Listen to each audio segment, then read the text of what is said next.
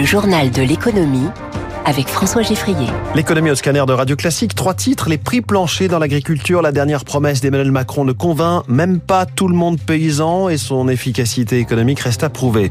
L'intelligence artificielle va-t-elle rebooster les ventes de smartphones? Invité de ce journal, le directeur de l'IA chez OnePoint alors que s'ouvre le salon mondial du mobile à Barcelone. Et puis lui écrit bien ses livres avec son intelligence humaine et les vend dans le monde entier. On va vous dire pourquoi l'auteur Joël Dicker a quitté le monde de l'édition classique. Depuis le temps qu'on leur promet une rémunération permettant de vivre du fruit de leur travail, pourquoi ne pas offrir aux agriculteurs des prix planchers? Cela semble de bon sens face aux aléas du marché.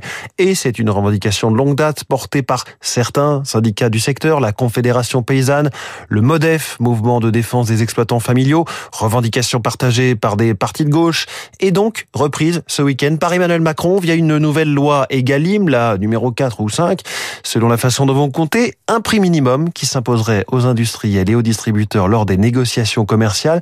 Cela permettrait de protéger les exploitants de la volatilité des marchés, mais cela risque aussi, Zoé Pallier, d'avoir des effets pervers. Pour fixer un prix plancher, chaque filière calcule combien cela coûte en moyenne de produire du lait, des fruits ou de la volaille.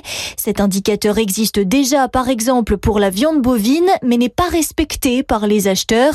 L'État doit donc intervenir, assure Raymond Girardi, vice-président du mouvement de défense des exploitants familiaux. Tout le monde sait au mois de mars le prix de revient d'un kilo de tomates et la marge que doit avoir l'agriculteur pour un revenu. Ça doit être défini et ensuite l'État légifère ou fait un arrêté ministériel pour établir ces prix qui doivent être par produit et par saison. Mais si les marchés mondiaux s'effondrent et que l'écart se creuse avec ces prix planchers, cela rendrait l'agriculture française moins compétitive, pointe Jean-Christophe Bureau, professeur à AgroParisTech. Au niveau européen, on a essayé de mettre des prix minimums dans la PAC de 1960 l'État achetait des quantités pour garantir ce prix minimum. Ça a créé des productions qui ne trouvaient pas du tout de marché, donc on détruisait des artichauts, des choux-fleurs, et on a mis une vingtaine d'années pour se débarrasser de ce système. Ce prix plancher risque aussi, dans certains cas, de peser sur les négociations et de devenir un prix plafond.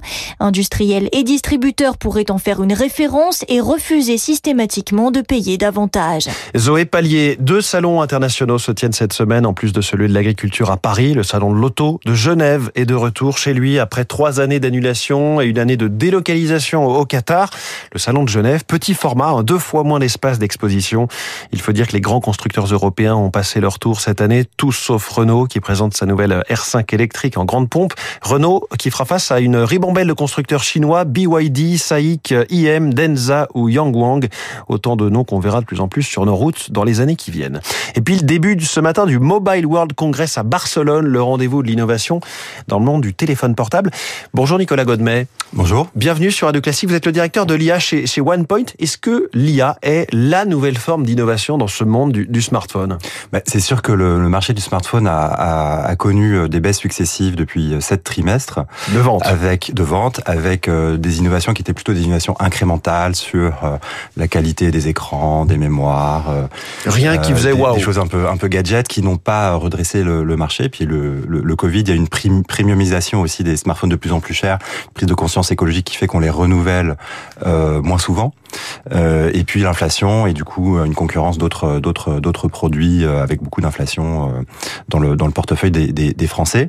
Euh, en revanche, cette année, il y a une prédiction de croissance en 2024 et ça, c'est largement dû effectivement à l'intelligence artificielle et notamment l'intelligence artificielle générative. Donc l'intelligence artificielle à la ChatGPT qui nous parle notamment, mais concrètement, ça ressemble à quoi dans un smartphone? Alors, il y a déjà eu deux, deux belles annonces sur l'intégration d'IA générative dans des smartphones. Il y a eu le Pixel 8 de Google qui intègre des capacités de résumé ou d'éditer des photos avec de l'IA générative. C'est-à-dire que vous pouvez, par exemple, vous déplacer, demander à déplacer un personnage sur une photo, ça va recréer le fond avec du trucage, en fait.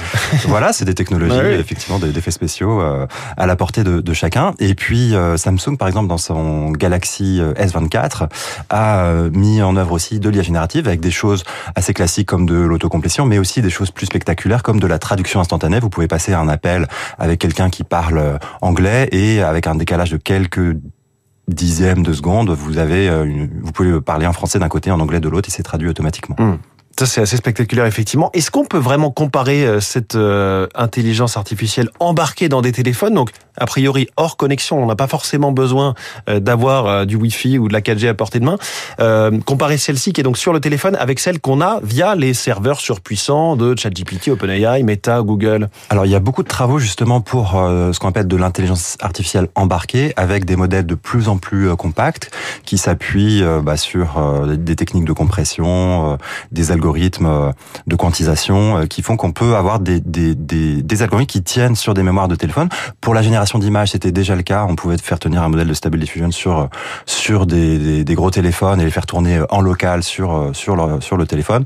Et euh, ça commence à être le cas. Par exemple, Google a sorti euh, Gemini euh, Nano, qui est un de ces modèles qui tourne très bien sur sur les téléphones de façon embarquée. Et puis on, on a aussi beaucoup plus de ce qu'on appelle d'IA fédérative, donc des IA qui utilisent de multiples appareils pour entraîner mmh. les modèles de façon fédérée, à la fois dans le cloud et sur les, les terminaux locaux. Et donc c'est peut-être, on se concentre peut-être sur un plus petit échantillon de ce que permet l'intelligence artificielle générative, en ayant moins besoin de ces gigantesques modèles. Euh. Oui, tout à fait, tout à fait. Mm. Une autre euh, nouveauté qu'on peut, euh, qu'on risque d'observer, c'est ce qu'on appelle des agents, c'est-à-dire des IA qui vont être capables de déclencher elles-mêmes des applications et peut-être demain des smartphones sans applications.